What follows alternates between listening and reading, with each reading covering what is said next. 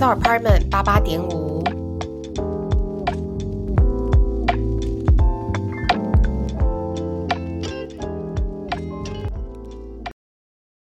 我考完到现在，我还没有离开过这里我。跟你说，你就是寒假，你就是暑假太长，你就是放假放太长我没有那个紧迫感你要跟，我一样三个礼拜，你一定会每天就是一天当三天用。我太晚开始。这样不行呢，这样我觉得我会一直拖到最后面，我才要出去玩。但也还好啦，反正我也还有对啊，蛮长的时间反正你有。你有一些事情要做，所以还是先做事。反正我们现在就是在国考完的假期，国考完然后进医院前的假期，我们一年多的网友终于见面了。蛮好玩的。然后我们今天想要把国考的心得录一下嘛，免得我们聊天的时候会一直用国考心得荼毒别人。没错，释放一下这个能量。其实我觉得，就是努力这段时间之后，还确实有蛮多东西可以分享的。但是我觉得这个东西又都蛮主观，因为每个人的就那是差异度很差很多。对嗯，所以就当做一个给大家的经验分享这样。对。但是我们也不敢说什么这就是对的或什么。我我不知道你会不会，但是我自己考试的时候会一直去翻别人的国考心得来看。我会，可是我就是我看了就更焦虑。哦，我都会看一些，就是看起来他们会跟你说，他可能写到最后面都没有过，然后写到最后一回考古才发现自己可以有过的那种，嗯我就会觉得很放心。哎、我我有被一个那个详解鼓舞到，就是那个人病理吗？应该不是病理，就是应该是长庚写的。哦，是哦。寒寒假的嗯，然后他就是写说，就是他他之前都一直写在一百还一百一之类的，然后他最后考前十天爆读，然后他最后好像考一百四还多少？哎、那其实蛮厉哦害。因为因为你知道那个详解里面会很多人就写说什么，你如果这题还不会，你就准备下对，但是我次考什么超生气。为什么要这样？然后我每次看到那个我就觉得是在讲我吗？但是我看到那个我就觉得，我就是需要这一种东就是西。有人会跟你说，你这一题就当就是送分题，然后就是送分给考选部的。哦，对对对我对对很感谢。这个人。可是有的人就是会嘴贱，会跟你说，你这是基基本题，你再不会你就完蛋了。我觉得我都很我都很很怕看到我很那个，我超怕。而且我我记得好像有一两题是我觉得我真的觉得很难，然后我去问很多同学都觉得很难，可是那个详解就写它超简单的啊，这基本啊什么什么的我。还看过详解说什么你要读病理，然后气呃读病理，然后读那些你放你觉得你应该要放掉的科目，什么胚胎病理都应该要读。哦，我觉得病理我真的不行，胚胎我可能还稍微可以我觉。得胚胎是 CP 值很高，可是病理就用猜的。我觉得胚胎 CP 值很高哎。好，我们等下会到好这个 part 那我们先从目标设定，好，我们先从我们最最最最刚刚开始嗯，接触国考这个东西。对，目标的设定，我觉得我目标设定变化很大哎、你有在变？我其实一开始蛮想要考好的，因为我觉得我应该要把就是这这四年的东西好好把它统整起来。哦，所以我那时候，而且我又很怕没有过，所以我一开始我其实有点把我自己设定在我希望在一百四到一百五之间，嗯。但是呢，到后面大约在考前三十几天，然后我写了模考之后，我就发现我的目标可能只能设定在一百二过。哦，就因为我后来就有点觉得，我如果在在朝那个目标，其实就有点太不切实际了。嗯嗯，我跟你相反。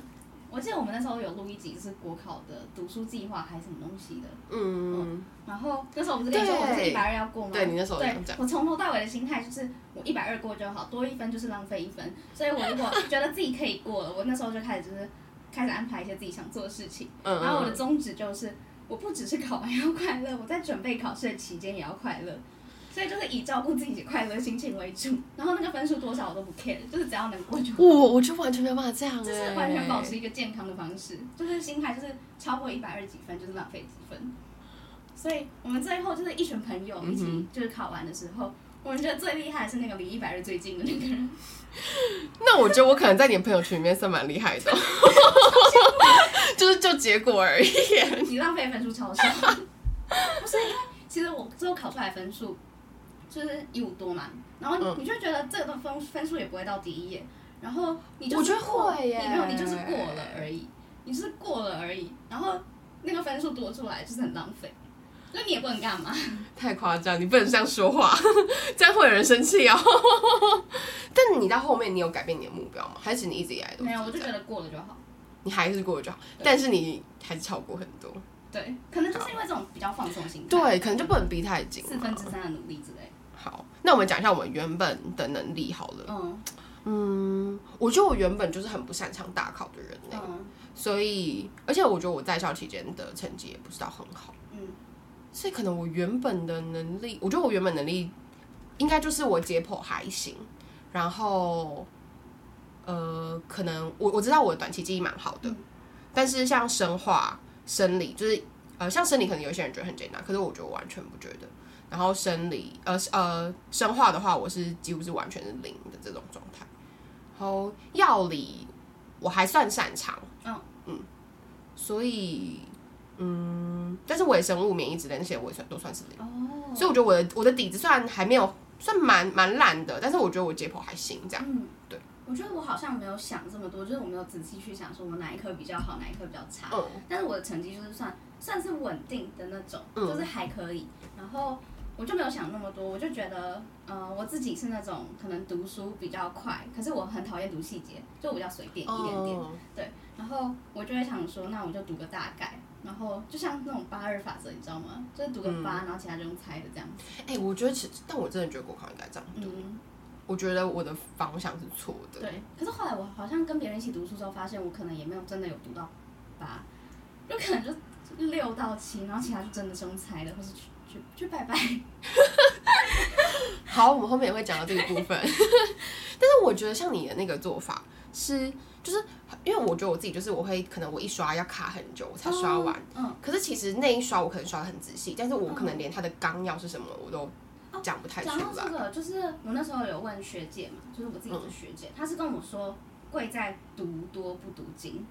因为你读精会忘，所以我那时候就很贯彻她的理念，因为我读太久，读一个东西读太久，我也会很腻，嗯。所以我就想说，好，那我就刷过去有个印象这样子，然后就靠很多次这样慢慢刷，慢慢刷，所以我最后嗯几乎都有刷到三刷以上，三刷啦，就是基本是三刷。我觉得其实，因为我觉得我考前其实就有听过这个说法，而且听过蛮多人说。嗯可是我觉得我可能有点不太知道怎么调整自己读书的方式，所以我就还是有点用我自己读书的方式在那边撑。嗯，你就是看到细节不会的，还是会紧张。对我还是会哦硬把它读过去我。觉得这种时候是可能遇到这样子的状况，你需要找那种跟你不一样的伙伴一起读书。对，像我这种，就是我会跟你说嗯你就放弃。哦，对啊，我觉得可能是。啊，我觉得我太晚觉悟了，嗯。我觉得我真的太晚觉悟。好，那再我们要讲我们原本计计划划的时程，嗯计划的时程，啊，我觉得我就是，我觉得我就是很标准那种计计划定的很精，然后都没达到的那种。哦，我我好像超标准没有想太多，就是我听学长姐怎么做，我就大概怎么做。反正嗯。我说的计划就只有寒假的时候要读完解剖跟生理第一遍是吧？就是造成影片要看完，然后生理要刷完一遍。但我其实也没有真的在寒假的时候就把它看完，我好像拖到快要三月，就是二二八连假完才把生理也一起看完这样子。对，然后其他学期中到六月的时候，我就没有特别计划什么，反正就是慢慢刷。我就是大概每两个月会设定一次我的计划这样子。嗯对，然后最后三十天就是我有计划要留时间写考古，哦，可是我的计划都是到就是真的快要到，可能等他的前一个礼拜我才会真的有定，因为有时候定太多会让自己焦虑。对，我也觉得，我觉得我就是定太多了，所以我一开始的那个整个计划后面应该都算打乱，但是我后来就有点为就是呃让我就跟我自己讲说，就是我至少在六月以前，我希望可以把东西一刷完，这样哦。就尽量一刷完，因为我觉得一刷真的花太多时间，因为尤其我又读的那么紧，嗯，然后所以我大概一六月前一刷完，然后六月之后开始二刷这样。哦，然后这个是后来比较实际，可是其实六月的二刷也没有真的如我计划的所言，嗯这样，所以我原本的计划应该算是，我原本应该计划可能要到五刷之类的吧，所有吗？还是结果那些？就是比较大的科目。哦，然后我原本预计放蛮多的，嗯但还好我后来有改变我的策略，对，好。好我们刚刚讲的是原本嘛，那对实际的操作模式就是，整个读书模式啊、作息之类的。嗯，你嘞，你的，我自己就像我刚刚讲的，我就是读多不读精，然后细节没在管，就是会告诉自己可以放弃的那种人。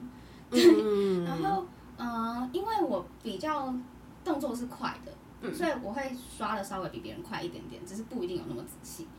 然后，嗯呃，我会把嗯、像是截胡那些的，我如果觉得它读起来很腻，我就会自己帮自己找事做。就像可能很多人是用意想嘛，就是我读不下去别人写的比较乱的字、或者比较彩色的字，所以我那时候有在自己找时间重新画一遍这种感觉。你全部有重新画吗？慢慢就画神经肌肉细胞，哦，对，就是让自己手上有做一些事情就可以。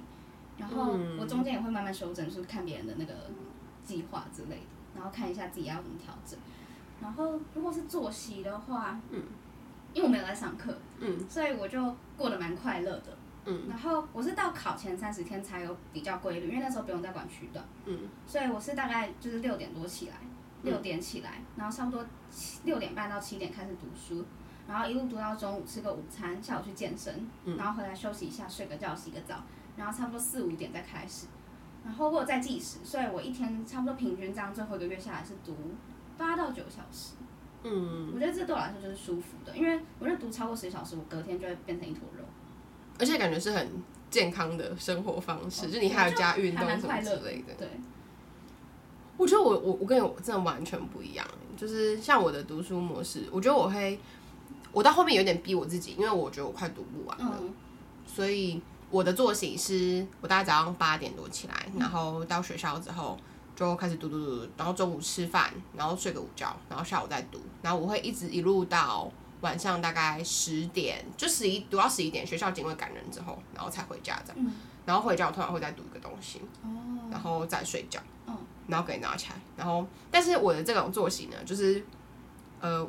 我身边的朋友他们是可以每天都这样，但是我我没办法，我就是我到六日我就会非常痛苦。可是那个放松，就是我就会待在我的宿舍，可是那个放松不是真的放松，嗯。是我心里面觉得我应该要去那里读书，嗯。可是我做不到，嗯，所以那个就变成是也是没有很快乐的放松的周末这样，然后嗯，我觉得就是可能再加上就是我读书的模式比较紧，就很容易让我很紧张，嗯。我很容易在读什么东西，然后读过又忘的时候，我就会很紧张。嗯，因为我就觉得我都已经花那么多时间读了，嗯我怎么又忘？那我到底要花多少时间我才有办法全部我觉得都记得？这个大家都会有，就是我大概读到三十天的时候，也觉得那个药底是什么东西，然后结果怎么一读又忘，就会嗯很对自己生气嘛，怎么会这么简单的东西我会忘记？可是嗯后来就想说，算了，反正我就是记得一半，然后忘记，呃，记得一半，然后忘掉另外一半，那我就慢慢一次一次复习起来。哦，而且想说大家都这样，所以应该也不是只有我，我觉得会觉得好一点点。哦，就是你讲到大家，我觉得就是可能可以大概跟大家讲一下，嗯就是对，就是像呃，像你是比较多在自己的自己一个人，自自己的宿舍里面读，然后我是我我一开始其实想要在自己宿舍读，可是我后来发现我有点没办法，哦。我觉得我有点自制力太差了，然后再加上自己环境有时候变动很大的，所以我后来是在学校跟同学一起读。好，但是其实像我们在学校，呃，有有一些环境是比较放松的环境，嗯但有些环境就比较比较像图书馆那种，就是你完全不能讲话。嗯我觉得可能大家要找到比较适合自己的环境。嗯，我觉得逼得太紧的时候不一定是一件好事嘛。像我就是因为我担心自己会疲乏，所以我会一直换地方。嗯然后有时候读累，在房间读累，或者觉得我真的不想再继续读下去，我可能就会换到咖啡厅，嗯然后会去附近路易莎嘛。路易莎有一个好处是那边会有一个大桌子，然后就会看到很多高中小朋友在读书。然后嗯我不知道我们在是什么心态，反正我看到他们在读那些书，我就会觉得啊、好啦，一个优越感嘛。就会有一个优越感，然后就会很认真在那里假认真，想说姐姐她读的东西比你们难，我之前也会这以我就。可以在那边待一整个下午，就待到就是可能那边关门。哦对，所以这是我的就是解腻方法。然后到后面我会跟朋友一起读，就是可能一起背东西什么的，然后他们就会把他们记得比较细的一些细节跟我们分享，就是会互考这样子。我也觉得，我觉得互考超重要的，就是呃，像北医的那个工位流病的那个，他们有个影片，然后他们就一直在讲说，就是 recall 的重要嘛，就你自己脑袋里面去回想那个东西的重要这样。然后，因为我觉得你自己一直反复读的时候，你就是在读你自己看到的重点，嗯，可是别人能够看到的重点跟你看到的重点不一样。对对，我觉得互考的时候就能够一直让你脑袋里面重新去唤起那个里面的那个东西，然后去建立那个回路。对，而且我我觉得我算是那种心脏够强的，就是我会觉得哦今天、今天我不会也没关系，反正就送你。呃，就是我能记多少哦算多少，然后如果你问我的全部都不会，我就也没有很 care，就是反正会过就好这种感觉。然后我就觉得有些东西可以放弃，所以那时候我同学其实问了我很多细节，然后他还蛮惊讶我都不会，但我就是一副老生在这样，你就没差我还是觉。得我很棒。哎、我觉得我没有办法像你这样，我觉得我那时候有办法接受被互考，是因为可能考我的人都是很，就他们成绩就很好，我就觉得他们会的东西，本来就很多应该就是还还还算合理啦。这样嗯。哦，然后我觉得有个还不错的方法，就是我们那时候我们读书上的一个教室，嗯。然后那个教室就是有一个白板，然后我们有时候互考之后，我们会可能有什么不会的东西，或是有一个什么很不错的表格，我们就会把它写在白板上面。哦，然后你读书的时候，其实你你有时候读一读，你会起来神游，然后你就会看到那个东西，会一直加强你的记忆，嗯你就记得了，就不用花力气去读书背。伙伴真的蛮重要。嗯，可能谁有做了一个微生物表格，整个整理的表格，嗯他就会印了六份给我们。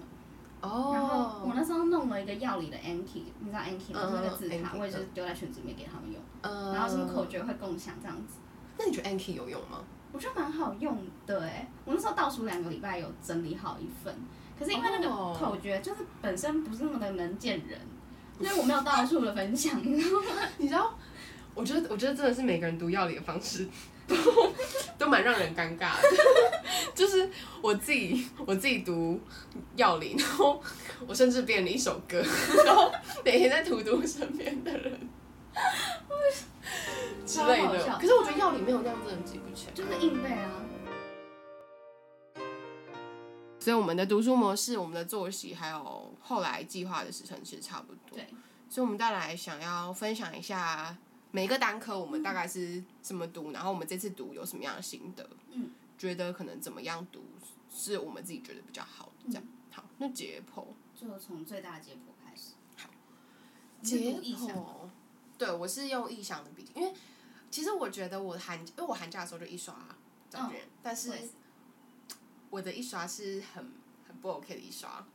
我现在回想起就，看过去吗？嗯，可是你你一刷刷了多久？就就寒假，我一天会看，会看一个，就是它不是好像是一到十五，然后至一至二嘛。嗯我一天就是一至一跟一至二，哦就是四个小时的那个东西，我一天就是四个小时看完就就死定了。因为我知道，就一刷，我只花一个礼拜，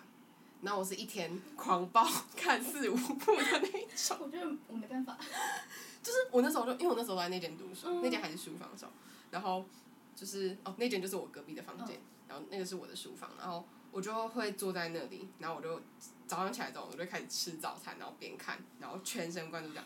然后看到十点，因为我那时候已经是寒假快结束的时候，嗯然后我就我一直在拖，嗯然后我就觉得我不能我不能寒假前还没有看完，嗯所以我觉得我那一刷的效果没有很好，哦。我觉得我很多东西没有记起来，嗯。就是尤其到后面组织的地方，嗯。我觉得到后面有点涣散这样。哦，我跟你说，是因为我用的那个图谱，我刚刚不是说我印象看不下去嘛，嗯，然后我用图谱是你用 Peggy 吗？没有是张玉明学长，好像是陈亮某一个学长，反正他那个是电脑电脑画的，就是不是人手画的。可是因为他蛮老，那一份图谱是老的，所以我自己要补很多图进去，哦。所以我觉得慢慢来，因为我要补图进去，然后我同时又要把那个讲义的地方有一些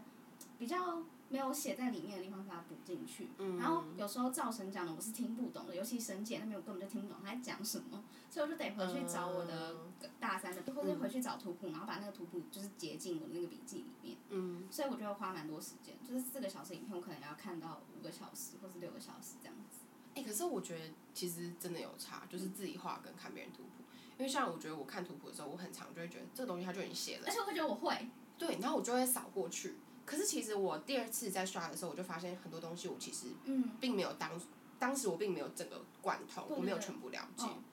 那个就有在就有差，就等于你二刷又要再花更多时间理解。哦，所以你就是一直重新刷一箱图谱，你都没有自己画过。呃，我只有骨骼，就是骨骼肌肉的地方我有重新画过，嗯。但是就是在更细，像血管那些的，我我就没有再重新我是后来有用彩色铅笔自己画过一遍神经肌肉血管，因为那时候开学了，哦然后我自己那时候心情有点不好，然后我自己有点乱，然后就想说，我好像没有什么心情读这些，所以就拿了那个四十八色的彩色铅笔，在那里在那边画图画的很快乐。真假的。我突然，我突然，他还向我说什么，反正你四十八色，你到时候国考就知道你为什么没有过，你在那边选颜色就好了。所以你其实哦，但你其实这样画超熟的欸感觉。我画了一遍啦，就是肌肉、骨骼、血管画了一遍。但是我我的我画的方法是我有点就是我用我用记的，嗯然后我会可能我在脑袋脑袋里面想它，然后如果我没有办法想很完整的话，我就再逼我自己用画的。哦，就是，可是我真的觉得老赵的图，我觉得每个都要很熟，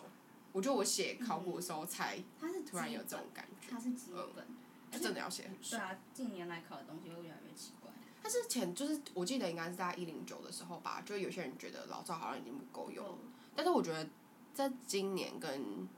在上一个年度，其实我觉得老赵都还算蛮够用，嗯，都还可以，感觉还行。而且我也不想加其他东西。啊，哦。神姐啦，神姐，我觉得等一下，等我还要补充，我还要补充，就我觉得 Net 很重要哎、那你有看 Net 吗？我是看 theme，就是哦。对我比较喜欢他的图，那就是开画，我我觉我觉得要看图谱蛮重要的，嗯，因为我觉得老赵的东西很很抽二象 D，对对对，对，然后你要有办法建立你自己脑袋里面那个感觉，我觉得还是要看图。对我也有加图谱进去，嗯，因为我是用 iPad 在做嘛，所以我就是会截图谱然后贴上去。那你会读老赵课本吗？有啊，我有读哎，我也觉得，我觉得那个蛮重要的，因为它那种什么圈圈两个圈圈都是会考的东西，不知道为什么。对啊，真的真的。然后，可是我觉得，因为我一开始看到那一大本的时候，我就觉得怎么可能有人可以把它读完？可是我是边听影片就有边看，哦因为他会讲知己知己嘛，所以对还是要找一下。然后我用图谱又，我用图谱跟大部分人不一样，不是一相，所以就还是会读课本。嗯，我我觉得那蛮重要。然后，我觉得我自己一个跟别人比较不一样是，我有稍微刷 FC 的解剖。哎、我有刷，我有刷，我有刷，真的，你有刷？就是我同学那时候有买，然后嗯他们两个就有互印，然后我就印了复印本。好啊。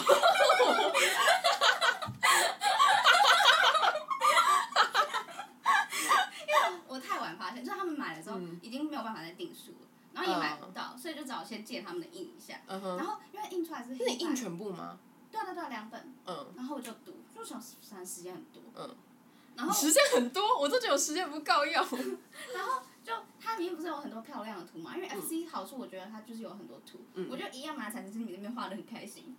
你要拿所以彩色铅笔吗？家一定要买漂亮的彩色铅笔。傻眼哎！哦，因为我 FC 其实没有全部读完，但是因为像我知道我自己的弱项就是在手跟脚的细节我，也是，我也是，因为老赵讲很少，而且我其实很不喜欢老赵铅笔那个图，我我觉得那个对我来说太复杂了。对，然后所以我后来是去读 FC 的，然后我觉得 FC 的那边讲很好，而且它、嗯它的起始点有很多口诀，对对对，哦对，我那边靠那里这一次讲拿了很角那边就多有考。对那个口诀什么嗯四 G iPhone 我就对对背下来，我就直接写在我的计算纸上面。我我觉得那里还不错，那其他地方我就我就没有在看了，头颈就比较复杂，我就没有仔细读，可是就当做写题目这样子。因为我觉得头颈的重点，我觉得老赵算都嗯，都有抓到，但是手脚我觉得还是需要一点 FC。手脚，然后臀部那边，啊嗯，但臀部应该算在匣子里面，我我我真的没有看腹股。盆腔老赵就已经讲很多，我是觉得对到里面还好。好，好，再来组织跟结果差不多啦。神姐啦神姐，啦神姐，哦，神姐我，呃，我我是读我们学校老师的欸，哦，真的、哦。因为我们学校老师他算他好像是就是命题老师，就命题委员，然后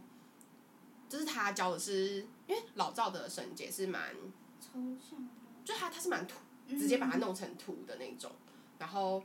有点像是他他用前面前面前面去讲解每个东西，嗯然后我觉得他们是没有连贯的。所以我那时候神节我就蛮，就我还是有把它第一刷听过去，嗯可是我就知道我蛮没办法的。我听不懂，我真的你听不懂我。就听不懂老师的一双，然后我在那边跟我同学哎，他们说我们都听得懂哎、哦然后我就回去看了我大三自己的笔记，然后看了一遍之后，终于想起来那些东西在讲什么，我才嗯去背老赵的东西。哦，所以你还最后还是有还是背老赵的。对对对，因为我自己的笔记太多细节了，这大三教的东西太多细节了。哦，因为我呃我我后来就读我们老师的，然后因为我们老师就是有他大概有大概六本共比左右这样，嗯，然后我就是把那六本就是印成册，然后就自己读这样。哦，那也不错。然后他的他的教法比较像是就是每一个路径详细讲，嗯，他是用路径讲，他比较比较像是老赵是一个一个分开这样。嗯。然后，但是我还是有看老赵一些东西，就是包含就是一些切面的东西，嗯。就是中脑之类的切面那些，我还是有看它。但是我觉得神姐其实这这一两年考的越来越偏路径跟偏整个整个概念的管可是那个东，西好像你多写几次或多背几次就对。还没有想象中的难，因为我觉得他们他们他其实不会考到神界真正难的那些地方，对对对对对我觉得他们应该有点不敢一样的那考。些东西，嗯。对吧？所以我觉得神姐分其实应该还是要拿，而且其实也不少，而且不少。神姐很长，我出现在自己写考，对对对对对，然后你常常一写第一题就开你会很始紧张。我觉得神姐其实它要大不了就是考路径，不然就是考分泌、神经物质之类的那些东西，其实还就考一些，然后还有很基本的构造，就 basal ganglion 之类的嗯，所以我觉得那其实还蛮能抓的。蛮好抓，就你大概重点抓到就好。对，不会太难。后再来是胚胚胎，胎组织。胚胎组织其实我原本都要放的欸、哦，我没有放，因为 反正我就是觉得自己很闲，然后那个胚胎我自己。你到底为什么一直觉得你自己很我也不知道，我就觉得我时间很多啊。哦，因为我真的读书，我就是动作快，对你念的读对我真的就是动作快。然后我就觉得胚胎我自己画一份，嗯，然后那时候你自己画一份，哦，你是就是你说那个学姐那个笔记还是什么的吗？没有，还是你就就是完全老赵你自己的影片，然后全部自己画一遍。可是老赵他不是只有讲部分吗？有吗？他哦，他他就抓几个重点出来讲。对啊，就是像这个这这种这样子，我就自己画了一遍，然后再补一些就是没有出现到的图。嗯，然后这个就对啊，画完之后就觉得差不多，然后去写考古就是五题可以对三题这样子。嗯嗯，其实我觉得老赵胚胎对，真的抓然后它的胚胎是有有文字的嘛，然后会把文字读完之后，反正重点就是泌尿生殖那些你把它背好就没事对。就是我我是到考前，就我我之前也有刷老赵的胚胎，可是我就一直没有再把它拿出来复习。然后我考前十天的时候，我就觉得不行，我觉得我所有分数我都要拿到。然后所以我就刚跟你讲，就我花了一个下午把胚胎认真刷完，就我那时候是老赵加 FC，、嗯。可是我不是全部认真刷的，我就说我觉得 FC 的前面那边有些图画还不错。嗯。然后，所以我就把，就是我就稍微扫过，然后我就请同学帮我抓重点，他们有些已经读完，知道考点哪里这样，然后我就稍微抓，我大概花一个下午就把它读完，然后我刷了十年的考古之后，就发现重复率超它的高 CP 的，值超高，因为真的其他几个朋友也都是像你一样，可能倒数一个礼拜他们才说他们要念胚胎，嗯然后我就说不然我的笔记直接给你们，所以我才会有刚刚那个输出的图，嗯所以我就分给我的朋友，然后他们直接拿那份。因为老赵要看时间，然后另外一个有一个有看，然后另外一个就说好，不然我就直接背你这边的重点，然后我就勾几个重点，真的会考的给他，他直接读那里面的重点，然后跟老赵的文字，他这样有办法就是对个三四题。我就啊不会我觉得他还是真的我觉得真的就是，嗯、反正他们他们就喜欢考什么咽功咽囊那些嘛。那那你老赵那边写超详细，然后中盛馆、副中盛馆之类的，泌尿生殖，然后男女的构造，对，然后最刚开始出来的那那个就是呃，就是软黄软黄囊那些东西，然后胚层其实你就是背个大概，你嗯题就都有其办法解他差。不多。啊，那种什么几个几周什么东西出来，那个就是我觉得就送他，因为其实背了也没有用。我觉得那个就大概分了大概三八，然后二可三是这一次考的那个什么前肠子什么时候翻回去，那个我也不知道。可是那个我记得是肠胃道重点呢，哦，就是？老。我觉得他们的重点就是肠胃道的算是，然后眼睛你可以稍微背一下它的嗯各个不同地方的胚眼睛可以背一下层这样，然后对，就是生殖面要朝外考，对啊，就我觉得差不多就这样而已。所以胚胎重点是很少。嗯真的，我觉得考古刷十年也差不多。对，所以可是如果真的没有时间，你偷同学笔记就好。我觉得其实真的，我觉得真的跟同学一起读靠朋友差很多。对。然后组织，组织我超烂，组织我也是考前用这个这个方式扫，可是我觉得今年的组织考的很难我觉。得蛮难，就是组织的话，老赵在器官那边有讲到的都算 cover 的蛮好的，可是嗯他在最前面的就是基础那边，几乎那个是完全不够，他叫你背那些什么维斯那个根本就不够，所以我后来嗯因为意识到这件事情之后，我大三的时候有把 Rose 的表格。就是因为它是电子书，哦所以我就把它所有的表格就是收集在同一份 PDF 里面。哇然后我哦，考前大概一天就在刷那个表格的集锦，超好用。哦真的哦，超好用就是你可以 cover 掉几乎所有那个组织考的比较奇怪的地方，就是包含什么，就是像是除了软骨那些不是一直很爱考，可是很难软。骨超爱考，可是我其实考前没有弄。然后像是嗯纤毛、微纤毛那些，那在表格里面都很清楚。然后还有嗯骨头嘛，骨头跟软骨这两个我觉得是最重要的。嗯还有一些纤维嗯跟血液那种的，就是你在那个表格里面可以找很快，嗯，而且还蛮好背。就是会考一些表格里面的细节比较，它就真的考那个比较的地方。因为我觉得，我觉得感觉就是现在的很多考题越来越喜欢直接从原文书里面对啊出出来，对啊啊就直接从课本里面出嗯出来，所以感觉读课本还是最有效。我还蛮推那个表格集锦，就自己去把它截出来就好。嗯，我组织真的是烂到渣，所以我没有什么可以分享给大家。生理跟生化生理生理哦，生理我是我是寒假完才开始认真刷，然后那时候有点跟着学校的模组，就是可能读到哪里，然后刷到哪，然后其实也蛮快就刷完的，因为和声的影片其实你可以跳很快。哦，对啊，嗯然后，但其实我觉得我生理刷完一两次之后，我还是没有觉得我痛，我也有这种感觉。因为我觉得身体太杂了。你有读和轩吗？你有读 FC 吗？没有，我没有。哦，但是我后来，我觉得我生理真的起死回生，是我把和轩的那个题库拿来写，嗯也是大概在考前十天 左右发生的事。就是我很绝望的从，哎、啊，我刚好像没有讲，反正我就是考前，呃呃，应该是二十天呐的时候，我就觉得我考不过了，而且我那时候很很夸张，因为我那时候就是，反正我那时候还长了一颗，就是我下体长一颗超大痘痘，巨无霸那种，然后超级痛的，坐太久。然后我原本以为是八字腺囊肿，然后后来发现不是，然后就是它就是一个毛囊炎，可是因为我抵抗力太差了，然后它一夜之间就是它这么大，超大，然后我后来去妇产科看的时候，他就直接徒手把那个脓挤爆，可能然后我在里面就是疯狂的叫，啪这样，然后我出来之后，那医生才说哦，其实可以打麻醉，只是他想说应该就是赶快解决就好了。然后，可是我回来之后，然后我就就是我就是抵抗力很差，然后我又超焦虑，反正我就超不行，然后我后来就回家这样，嗯。然后我回家大概躺了五天左右，就几乎都没有读书这样，那我才又回来读。然后我那个回回归之后，我就开始暴读。哦，然后我就是那个回归之后，我才把那个生理的题库拿出来刷。然后我我可是我觉得那个题库很有用啊，就是我很知道它的考试的重点在哪里随。时看到那个这个就是重点的那个复习。对对对对对对对对对。书其实就是这些考点，然后全部集在一起这样子。但是我不知道这个对之后的考试会不会有帮助，因为我觉得生理的考点有点一直在变，那个可能是考古的点。我自己是第一次的时候才有写那一份考古，嗯就是第一次看完他的影片，然后我影片好像也没看完，因为有时候看到后面就看不下去，反正就是看一看，然后就会写一下考古。嗯。然后后来我就一直都在看 FC，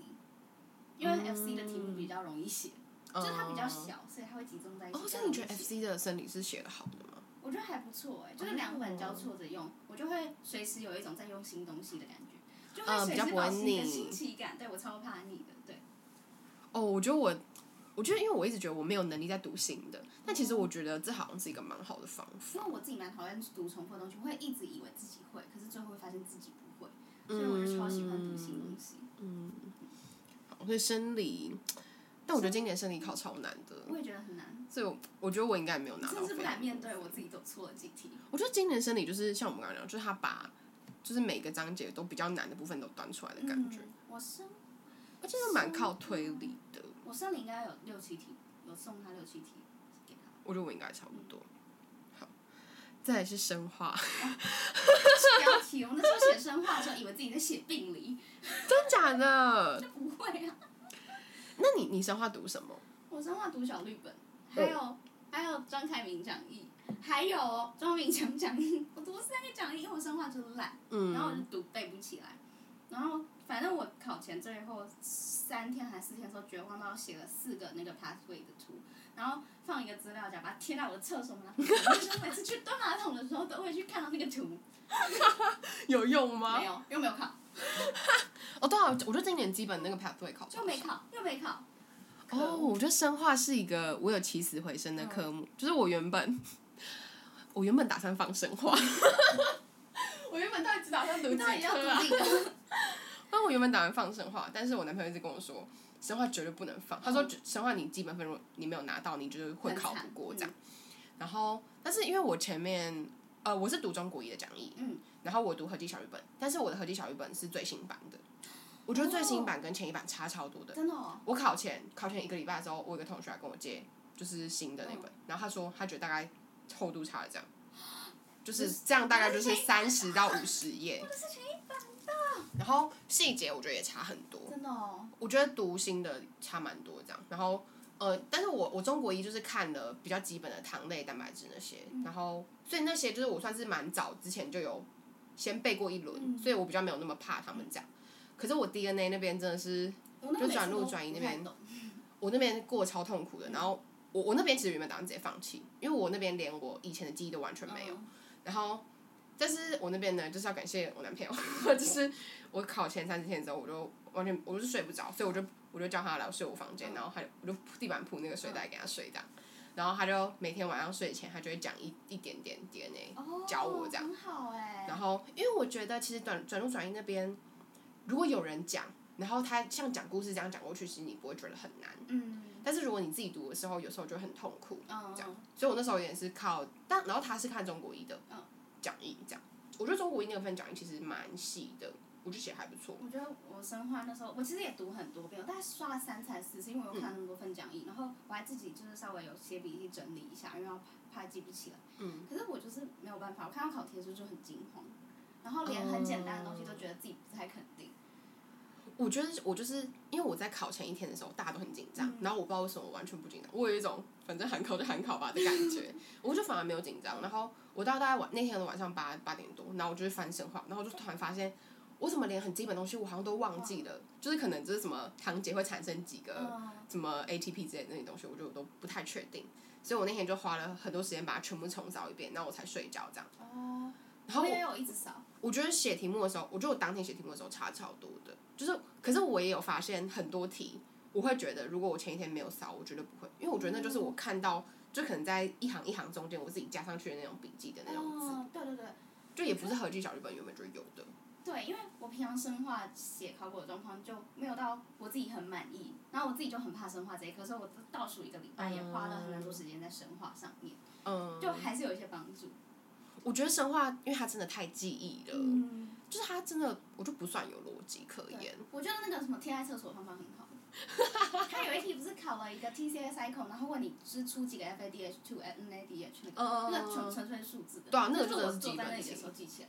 嗯，我我生化就我背那些 pathway 的方法，我是直接一张白纸出来，然后我就直接写因为我就觉得，我觉得这是基本分，我一定要拿得到。嗯。我一开始觉得生化很难，但我后来觉得，如果连生化分数我都拿不到，我应该真的完蛋就。像你做的那种事情，我觉得一直很难做。就我觉得那个东西都要真的要花太多时间，所以我就会用看的，然后想说就减多少剩多少这样。但其实还好，因为其实他们那些 pathway 的重点是就那些，就不可逆逆哎、其实医学一到这边差不多了。嗯可是切到这里，我觉得应该问一个问题：嗯你觉得考试当天应该先看医学一分数？可是我觉得要看你的原本的能力到真的吗？哪里。因为我后来很后悔，我觉得我应该要先看。你没有先看哦，我没有先看啊。因为我是属于不能不看的人，因为我我需要看我医学一多少分，我才知道我医学二至少要拿多少分。我也是这样想的，可是因为前几届学长姐就会跟我们说什么，你不要让你的医学一分数影响到医学二分数。啊，我觉得一定要让医学一分数影响到医学 真二的真的，因我为觉得要医学一怎么写，通常都比医学二高，毕竟医学二我放了一整科的病理在那里，然后而且对啊，而且如果你一学一的成绩其实没有到很高的话，你一学二就一定要再冲啊！对啊，我我我是而且都有看你医学一如。果不太确定你几分的话，你是没有办法安心的写一学二。嗯我那时候就是因为生化写出来那个感觉很不好，就是嗯大概它的那个二十几题里面，我有十几题都是选那个，反正我是盲猜的，我可以放弃那种感觉。哦，对所以我那时候写完之后觉得会不会真的没过，或者会不会真的那个分数很难看，就是我一学二要很紧张的那种。可是我又不知道分数，嗯，所以我就心情超不好，就坐在外面那边读书。然后我朋友就是一副看我那边，他们都他们都有看嘛？你大家都没看，我们就是那个考场，我们几个人都哦没有看。然后就大家出来就有点小崩溃，哈然后我朋友就在那边发巧克力，你知道吗？就要不要陪你出去读书？然后你看起来好可怜，要不要吃巧克力？这样。哦，是哦，哎，我身边朋友几乎都有看诶，我真的觉得应该要看，因为我觉得后来整个医学二的分数都一起出来之后，我就想说，那我在紧张什么？因为我觉得，对啊，我觉得就是那个不确定性在那里的时候，我觉得我嗯比较没有办法接受那得一定要看个不确定我觉得一。定要看。因为你知道，像我自己就是，因为我真的是太懒了嘛，所以我考前我就跟我自己说，你跟我一样？我就真的太懒。然后我考前我就跟自己说，好，就是你今天医学，你如果在，我们就给我们自己设一个目标七十五。然后我想说七十五有点太高，我们就设七十就好了，这样。就我出来，七十五十嘛，我我出来之后就有七四，嗯然后觉得哎、很好哎、我心情就超好的。然后我读医学的时候就比较没有那么紧张，就比较静得下心来。嗯，我觉得，但我觉得还是要看人。就如果有些人他们是怎么讲，就本来就一定会过的吗？哦，就想要追求第一页的，就很容易会因为这种被影响。对，这种可能就比较不要。我觉得如果我求过，然后我当时出来看到我那个医学一分数，我会很快乐的准备医学二。